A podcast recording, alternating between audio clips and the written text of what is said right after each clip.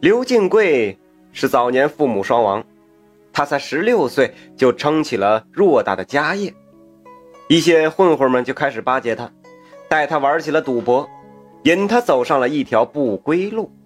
慢慢的，刘敬贵就将家业败光了。这一天呢，赌坊门前响起了一片打闹声，刘敬贵欠了赌坊二十两银子，正被打手们围着痛殴。这时，一位俊美的公子从人群挤进来，制止住打斗，对刘敬贵说道：“哎，我说，我有一个办法，你卖一样东西给我，不就有钱还赌债了？”刘敬贵哭丧着脸说：“但凡能卖的，我都卖光了呀。前几天刚卖掉老宅，已经没什么可卖的了。”公子说：“我给你出个主意，把你的名字卖给我，我出一百两银子。以后你不能姓刘，更不能叫刘进贵了，怎么样？”刘进贵一愣，说道：“名字卖给你？”那那我以后叫什么呀？公子说呀，你反正已经混成这样了，要不要名字都一样，阿猫阿狗的都无所谓。刘敬贵只顾着解燃眉之急，把赌债赶紧还上，就答应了，以一百两银子成交。公子从手里拿过笔墨纸砚，写下了契约文书，双方按上了手印然后公子拿出一百两银票。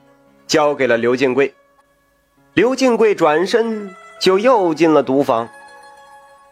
公子双手抱拳，对围观的人说：“各位老少爷们儿，以后我就是刘敬贵了。今天我摆酒宴庆祝，走到我家里喝酒去。”众人嘻嘻哈哈的跟着他，到了地方一看，这不是刘敬贵的老宅吗？原来刘家的老宅也是这位公子买的，从此啊，这公子就以刘敬贵自居。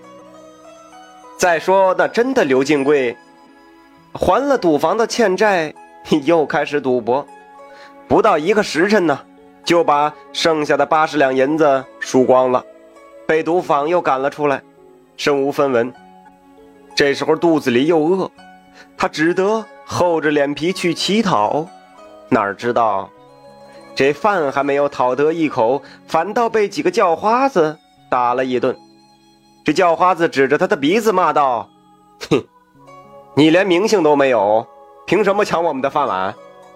我们虽然穷的要饭为生，但好歹有名有姓，不至于丢了祖宗。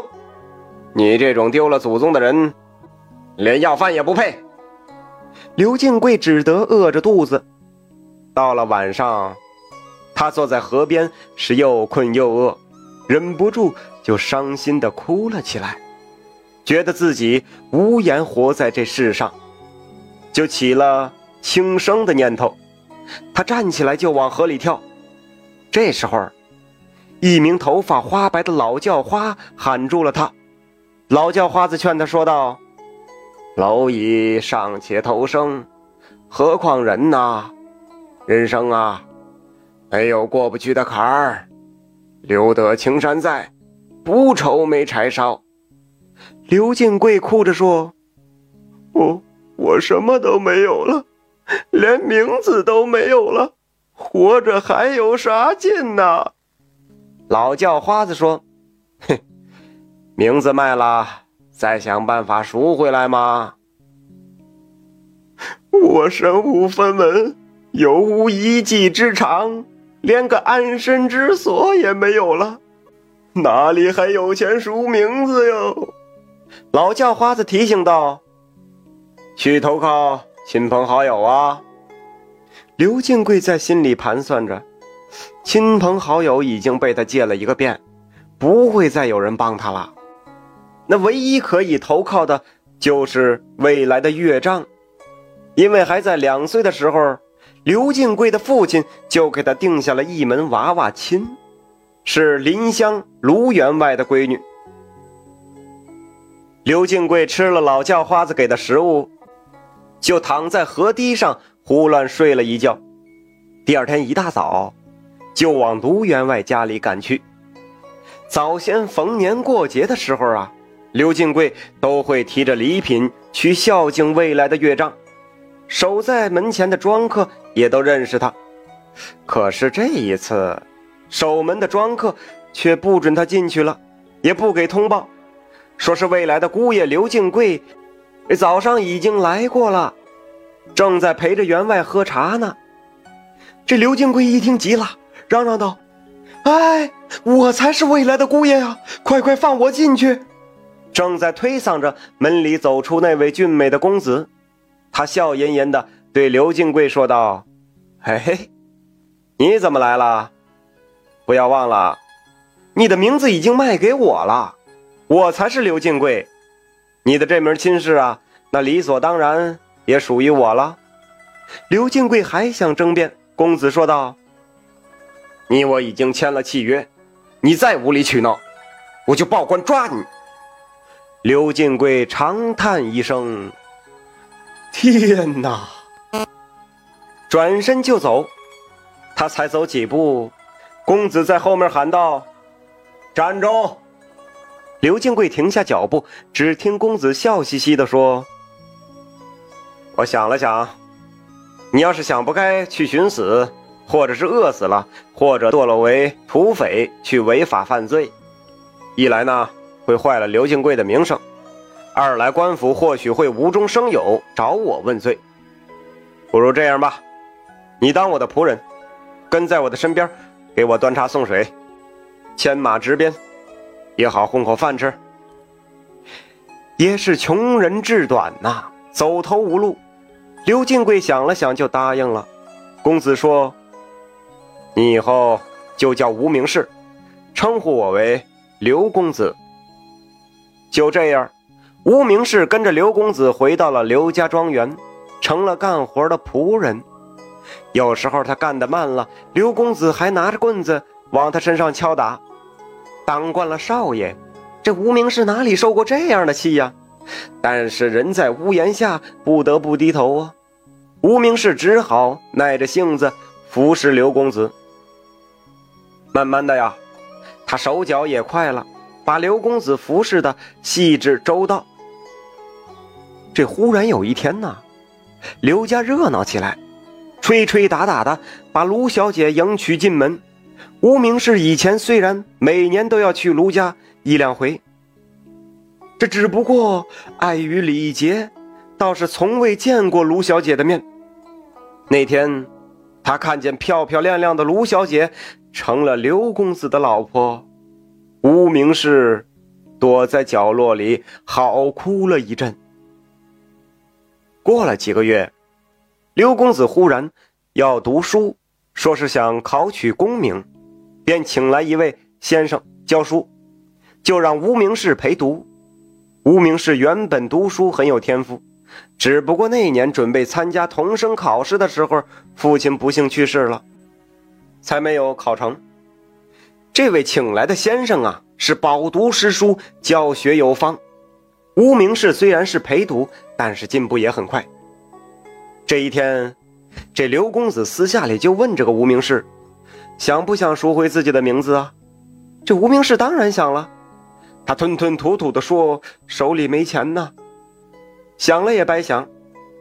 刘公子就说：“他可以呀，用刘敬贵的名字去考试，如果考中了秀才，就允许恢复他的姓氏，只是恢复姓氏，但是名字还得另起。如果高中举人。”就把祖传的老宅子还给他，还给他可是还给他，但是考取的这个功名属于刘公子，不能给你。这无名氏当即答应下来。自此啊，这无名氏是发奋读书，两年后参加考试，高中秀才。喜报送到之日，刘家是一片欢腾，又是举办酒宴庆贺。举办酒宴庆贺的时候啊。公子是当仁不让的坐在了主位，接受了贺拜，而无名氏只得站在旁边斟酒、布菜，心中满是落寞。当晚，无名氏就找到了刘公子，要求恢复刘姓。刘公子说：“可以啊，之前已经答应过你了。不过今晚有点晚了，咱们明天再说。第二天，刘公子就带着无名氏上街。他跟无名氏说：“你这次考中秀才有功，啊，我赏你点东西，走，好玩的。”七拐八拐就到了毒坊门口。刘公子一挑门帘，低头就要进去。无名氏是一把拉住了他，说：“刘公子啊，我已经立下毒誓，再也不踏进毒坊一步了。如果再毒，就剁掉双手。”这刘公子一听，饶有兴致的问道：“哦，你是什么时候立下的誓言呢？我怎么不知道呢？”无名氏低声说：“待服侍公子的这段时日。”我痛定思痛，觉得以前太过荒唐，便发誓从今往后好好做人。刘公子也没有再说什么，转身就带着无名氏回家了。过了几日啊，教书先生坐在刘家堂屋里，把无名氏叫到前面，笑眯眯地说：“想给无名氏说一门亲事，问他意下如何。”无名氏大喜呀。就问是谁家的女儿，老先生拍拍手，打屋里走出两名女子，无名氏惊呆了。哎，这是怎么回事啊？小姐打扮的竟然是刘公子，而原先的卢小姐竟然是丫鬟打扮，搀扶着小姐。教书先生大笑着说：“哈哈哈，这就是我给你保的媒，这位。”才是真正的卢小姐，假扮卢小姐的是她的贴身丫鬟小翠儿。这时，卢员外走了出来，说道：“本来你不学好，我早有悔婚之意，但是我女儿执意不肯，又想出卖名字的主意，想看看你还有没有的救。”刘公子变回了卢小姐，他笑吟吟的说道。打今天起，你仍然叫刘金贵。不过，那张卖名字的契约我不能还给你。哪天要是你又变坏了，我还是要把名字收回去的。刘金贵躬身作揖，表示再也不敢了。后来呀，刘金贵高中举人、进士，一直至官至二品，这些都是后话。卢小姐花钱买夫名，促其悔改的佳话，一直是流传至今。